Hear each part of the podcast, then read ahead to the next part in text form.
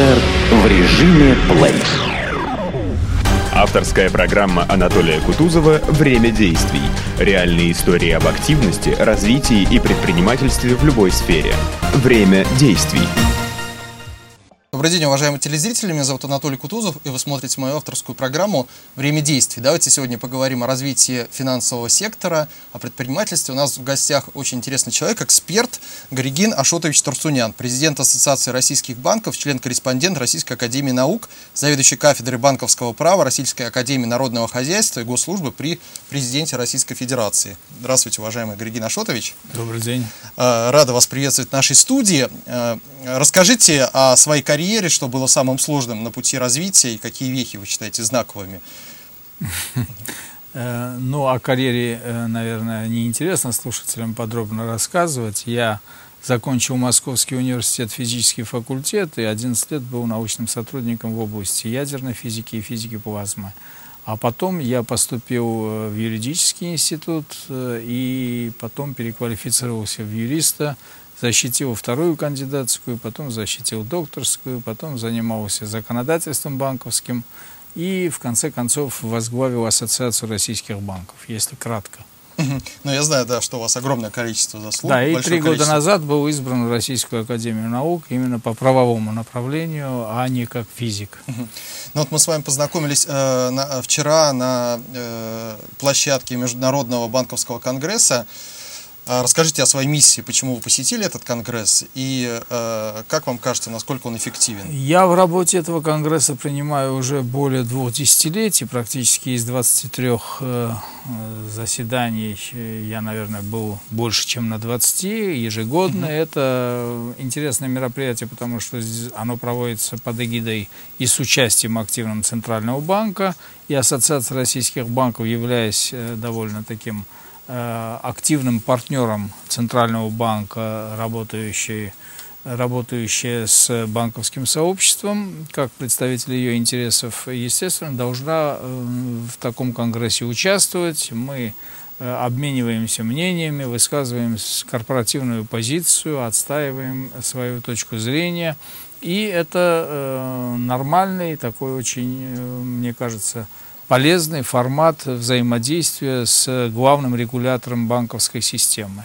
За много лет у нас установились довольно тесные, э, могу даже сказать, дружеские отношения с главным регулятором, но наша дружба, э, тем не менее, не означает, что мы одной точки зрения во всем придерживаемся. Мы довольно серьезно спорим друг с другом, полемизируем, и на таких форматах, э, как данный конгресс, вырабатываем и понимаем э, позиции друг друга.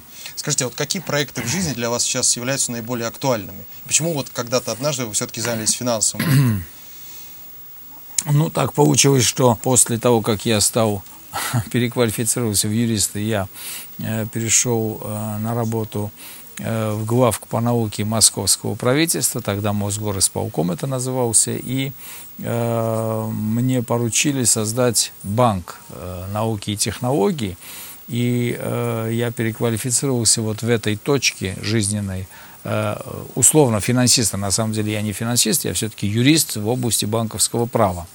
И наиболее интересные проекты, если говорить о сегодняшнем дне, с моей точки зрения, мы довольно серьезный проект реализовали с широким кругом банков. Это проект Национальное бюро кредитных историй, которое угу. очень серьезно цивилизует рынок и э, формирует э, большую прозрачность, понятность для всех игроков. Не буду э, в детали вдаваться. Еще один очень для нас интересный проект – это проект финансового омбудсмена, который Ассоциация российских банков учредила.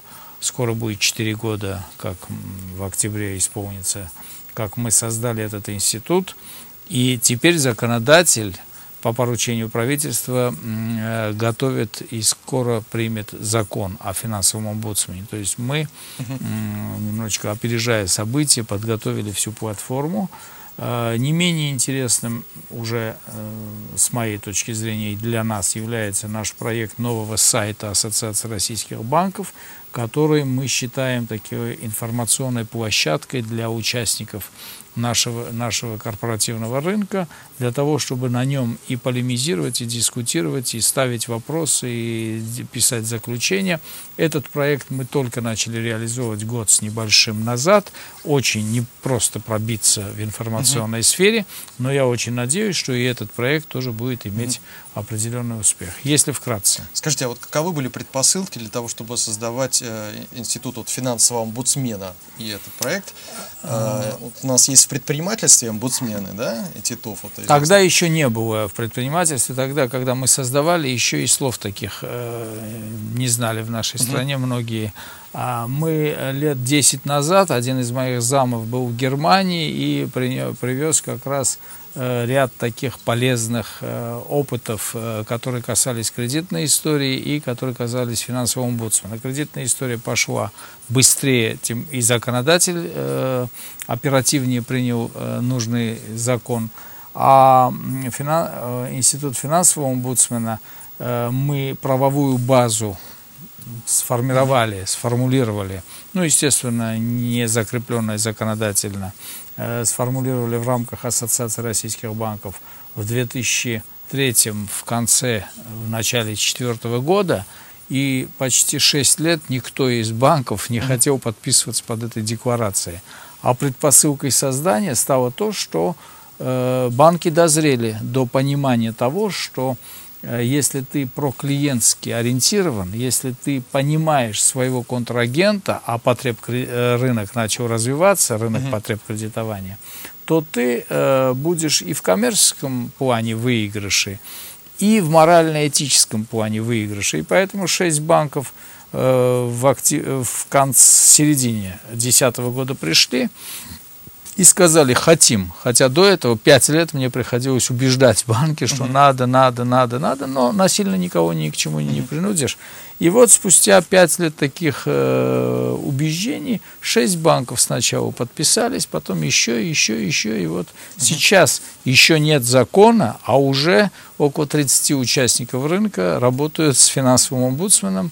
Угу. И это очень хороший симптом. Значит, общество наше цивилизуется и понимает, что надо интересы потребителя рядового – учитывать, смотреть на проблему его глазами в том числе, чтобы рынок э, развивался не только в одну сторону, перетягивая одеяло в сторону угу. только игроков, Э, со стороны банков, а их интересы учитывали. Скажите, а вот по каким вопросам и кто, как планируется, должен обращаться к финансовому омбудсмену? Вы знаете, эти вопросы сейчас законодатель как раз регулирует, и можно обратиться на сайт Ассоциации российских банков, посмотреть обсуждение соответствующих вариантов законопроектов. Там mm-hmm. предполагается, что будет до 500 тысяч рублей вопросы, которые будут в компетенции. Но окончательная версия будет только после того, как законодатель утвердит тот или иной, э, ту или иную версию э, закона, э, но имеется в виду, что омбудсмен рассматривает обращение граждан в случае возникновения коллизии не выше определенной суммы,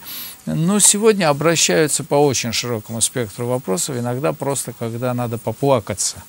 И люди, людям очень важно, чтобы их выслушали, людям очень важно, э, чтобы их, по крайней мере, поняли и им объяснили, в чем их ошибка, вина или в чем вина противоположной стороны. И вы знаете, 80% проблем снимается на уровне условно психотерапии, когда омбудсмен, аппарат омбудсмена, а они сегодня располагаются в Ассоциации российских банков, когда они по телефону, при, в переписке, при очных встречах объясняют, то многие люди свои вопросы снимают. Они понимают, где, когда, в чем они сами ошиблись, и их претензии к банку э, уходят.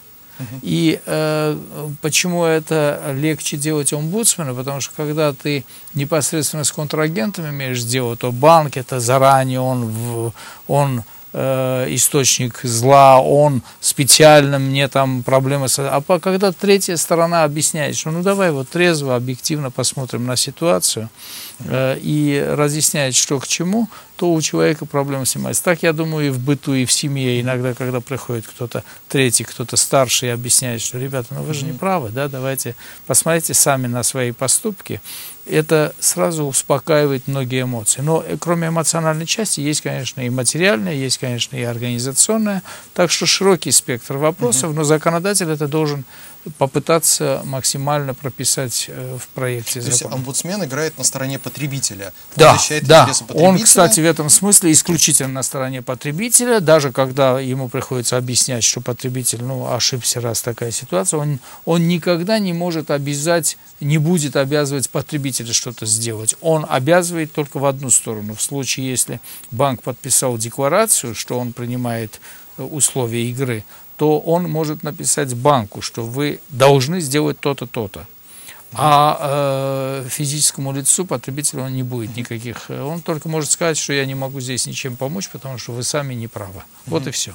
Скажите, а с какими участниками финансового рынка и а, там, финанс... Э, общественными институтами должен контактировать омбудсмен для того, чтобы защищать интересы потребителя? Вот вы сказали, бюро в данном случае, историй, да? В данном случае он работает э, с Ассоциацией российских банков и банками, входящими в его систему. Он работает также с коллекторами, потому что коллекторы угу. во многих случаях э, выясняют отношения с, с должниками. Угу он сейчас э, начинает работать и со страховыми институтами. Они сами захотели включиться в эту систему.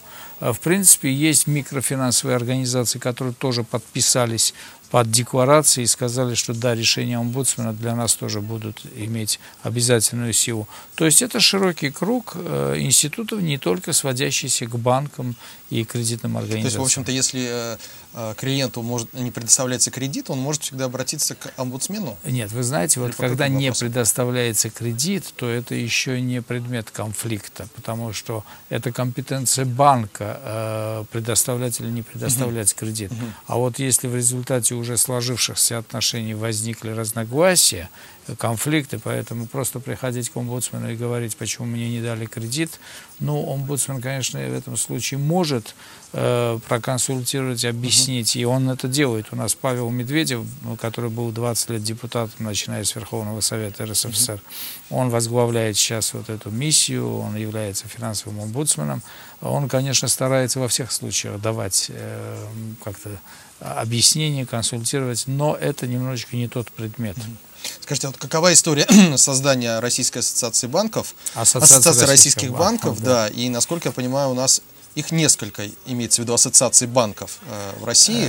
Почему их несколько? Значит, э, вообще, если ассоциация российских банков э, создана в таком статусе, в таком формате в первом 91 году, но до этого была ассоциация Российский союз банковский, то есть, если брать предысторию, то, конечно, она уходит к концу 1988 года. Но потом э, решили преобразоваться и создали, учредили Ассоциацию российских банков. И с тех пор это всеохватывающее э, объединение банковское. Мы э, работаем практически со всеми регионами. Есть даже вторая палата представителей угу. региональных э, ассоциаций, которые в регионах работают, их 74 угу. региональных ассоциаций, которые входят в состав Совета Ассоциации российских банков. И на вопрос, почему есть еще да. ассоциации, потому что есть профильные ассоциации, которые по тому или иному профилю есть. Э, ассоциация региональных банков, она такая э, тоже федерального масштаба, Э, значит, есть ассоциация там, валютного рынка, потом есть ассоциация участников фондового рынка, куда тоже банки входят. Это по специальному профилю каждый из них работающая ассоциация. В штате, в Соединенных Штатах, кстати, тоже есть ассоциация потребительских банков, ассоциация Agricultural э, Bank Association, uh-huh. сельскохозяйственных банков, ассоциация, то есть тоже десятки. Uh-huh. И есть ассоциация ABA, она как бы всеохватывающая. Вот мы универсальная ассоциация, мы охватываем и по масштабу мы, конечно, самая крупная и охватывающая, еще раз говорю, 74 региона uh-huh. и практически более у нас всего членов около 700, а если с учетом ассоциированных членов, то практически мы все банковское сообщество охватываем. Вот я знаю, что у вас даже членские взносы отличаются в зависимости от профиля э, Профиля, да, ассоциации. у нас есть, да, действительно, у нас, во-первых, э, пропорциональный капиталу членские взносы, а для тех, кто не профильный, допустим, не кредитная организация, таких есть у нас, э, кроме вот этих 700, еще там около 100 организаций, есть э, не банковские есть даже страховые компании у нас. Угу. Есть те, которые обеспечивают банковский рынок соответствующими программными продуктами, угу. технологи технологиями. Поэтому для них более э, скромные как бы, условия, но они кстати, и немножечко в правах, в компетенции урезаны. Скажите, а каковы, каковы планы по развитию вот ассоциации? А, возможно, вы хотите расширить ее, привлечь новых членов? А, вы знаете, мы привлекаем новых членов э, регулярно, мы и исключаем членов наших тоже регулярно. То есть это дышащая система э, с учетом исключений и приема. Э, но развитие в основном идет в направлении развития инфраструктуры.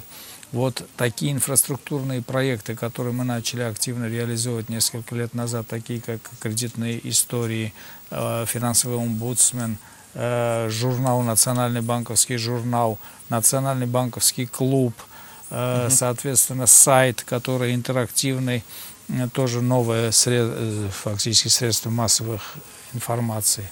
Да, это проекты, которые Э, вот через развитие инфраструктуры мы э, хотим э, все, что требуется для участников рынка, нашей, для нашей корпорации, все эти услуги максимально на аутсорсинге. Ну, естественно, у нас есть множество комитетов по, тому, по каждому из необходимых профилей, по законодательству, по, соответственно, борьбе с отмыванием и так далее. Э, мы развиваем в основном инфраструктуру, потому что сам аппарат мы хотим не расширять, угу. в том числе и потому, что излишняя бюрократизация, считаем, э, должна быть заменена вот этой аутсорсинговой функции, каждая из которых направлений сама оправдывает себя за счет Э, взаимодействия с участниками рынка, у которых есть спрос. Григорий Ашотович, ну, говорят о рынке.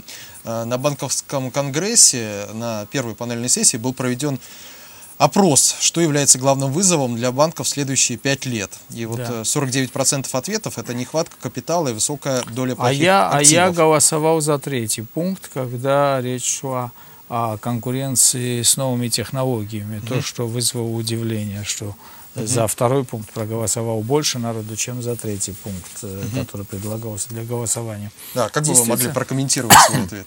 На самом деле, ну, мой ответ э, в том, что одной из самых актуальных задач становится, конечно, изменение вообще того пространства, в котором мы живем. Мы это не всегда осознаем, мы осознаем только, когда потом оглядываемся назад на 5-10 лет, то понимаем, что жизнь сильно изменилась, а вперед всегда как-то тяжелее. Так и действительно сегодня технологии, современные Э, условия работы, в том числе на финансовом рынке, с учетом технологической вот, э, ну, революции, причем эта революция непрерывно продолжающаяся, конечно, она создает очень много и вопросов, и проблем ставит перед нами. И вместе с тем много и позитивного э, несет в себе. Поэтому это серьезный вопрос. И то, что вот формула э, банки нет, банкингу да – банк, это Билл Гейтсу принадлежит фраза, вчера ее как раз цитировали, но цитировали другого автора, а он на самом деле взял фразу Билл Гейтса, что э, банкинг, он, безусловно, будет существовать, потому что это система правоотношений, которая формируется в обществе уже не одно тысячелетие, и мы иначе как через банкинг эти свои права и обязанности формализовать, отцифровать не можем. Но являются ли только банки носителями этих Э, фактически операций, или сейчас альтернативные все э, вот э, системы, в том числе и операторы связи, в том числе и все те, кто терминалы создают, сети терминалов, это серьезные проблемы. И, конечно, банки должны здесь суметь свое место как-то четко обозначить. Поэтому эта проблема актуальна. Ну, вот, горячая новость обсуждается уже несколько дней. Вступление в, зак... в силу закона об открытии открытии налоговым органам доступа к информации о счетах физических лиц. И на форуме об этом говорилось. Да. Э, как бы вы могли прокомментировать? Я, я конечно, думаете? противник того, чтобы очень э, сужать понятие банковской тайны. Я считаю, что банковская тайна это в некотором смысле священная корова, потому что в случае возникновения каких-то криминальных проявлений э, в деятельности тех или иных физических, юридических лиц у правоохранителей э, при должном уровне квалификации достаточно средств и возможностей, чтобы э, решать проблемы при желании. К сожалению, у нас очень часто угу. желания мы не видим э, решать и устранять эти криминальные проявления а просто сужать э, банковскую тайну э, до минимума не самый лучший способ. Но вместе с тем объективности ради надо сказать, что налоговая служба это не какая-то там шарашкина контора, которая мы, вот видите ли, чего ради, мы должны им давать информацию. Ну, наверное, для того, чтобы государство могло бы четче э, выяснять, кто есть кто и откуда источники средств, а для финансового рынка с учетом и борьбы с отмыванием это становится все более актуальным актуальным, причем во всем мире, не только в нашей стране. Ну, наверное, здесь можно согласиться, так скрипя сердцем согласиться на подобного рода угу. движения, но при одном условии, если эта тайна все-таки будет сохраняться хотя бы в рамках налоговой службы. А у нас беда в том, что любая информация, попадающая в какое-нибудь из государственных ведомств, потом становится Через предметом торговли да, на в метро на информацию. Да, вот, вот это самая серьезная проблема. А, скажите, вот каковы ваши прогнозы относительно инфляции? И э, также на Конгрессе обсуждалось э, такое понятие, как э, инфляционное таргетирование. А, с одной стороны, я поддерживаю и понимаю Центральный банк, который ставит в число приоритетов инфляционное таргетирование – это э, понятно, потому что при двузначной инфляции вообще развивать экономику и о чем-то серьезном говорить было невозможно. Слава богу, мы с довольно сложным путем э, снизили ее до однозначной составляющей, но, э, понимаете, когда мы э, ради инфляционного таргетирования очень сильно начинаем сжимать рынок кредитования – в наших условиях, когда мы серьезным образом импортозависимы, а серьезная импортозависимость э, соответствующим образом э, определяется тем, что у нас недостаточно внутреннего производства, а оно в свою очередь зависит от э, рынка кредитов. И поэтому говорить, что мы сужаем денежную массу, сужаем возможности кредитования с целью э, решения проблем инфляции, э, это слишком линейное представление этой задачи. Задача сложнее. Если мы не будем кредитовать, если мы не изменим и не увеличим объем денежной массы в обороте, контролируя, естественно, ее неэффективное использование э, там, на спекулятивных рынках, то мы не добьемся результата. А у нас основной источник инфляции это не кредитный рынок, как его преподносят некоторые uh-huh. наши экономисты и специалисты. У нас основной источник инфляции это тарифная политика, это госмонополии. И поэтому не надо подменять э, одно понятие другим, не надо одного делать ответственным за э, результаты деятельности других. Э, поэтому я лично сторонник того, что и более того, э, сегодняшняя ситуация подтверждает правильность, мне кажется, наших выводов. Именно потому, что мы слишком жестко стали сжимать э, рынок кредитования, мы получили ту стагнацию, которая сегодня фактически есть. И когда мы говорим, что ну как же, рынок же банковский развивается с 15-17% роста, 20% роста, так вот 23% рост – рынка кредитования может обеспечить 3-4% рост ВВП. А когда мы его зажимаем с множеством мер, то мы получаем вот э, ниже 1% роста ВВП.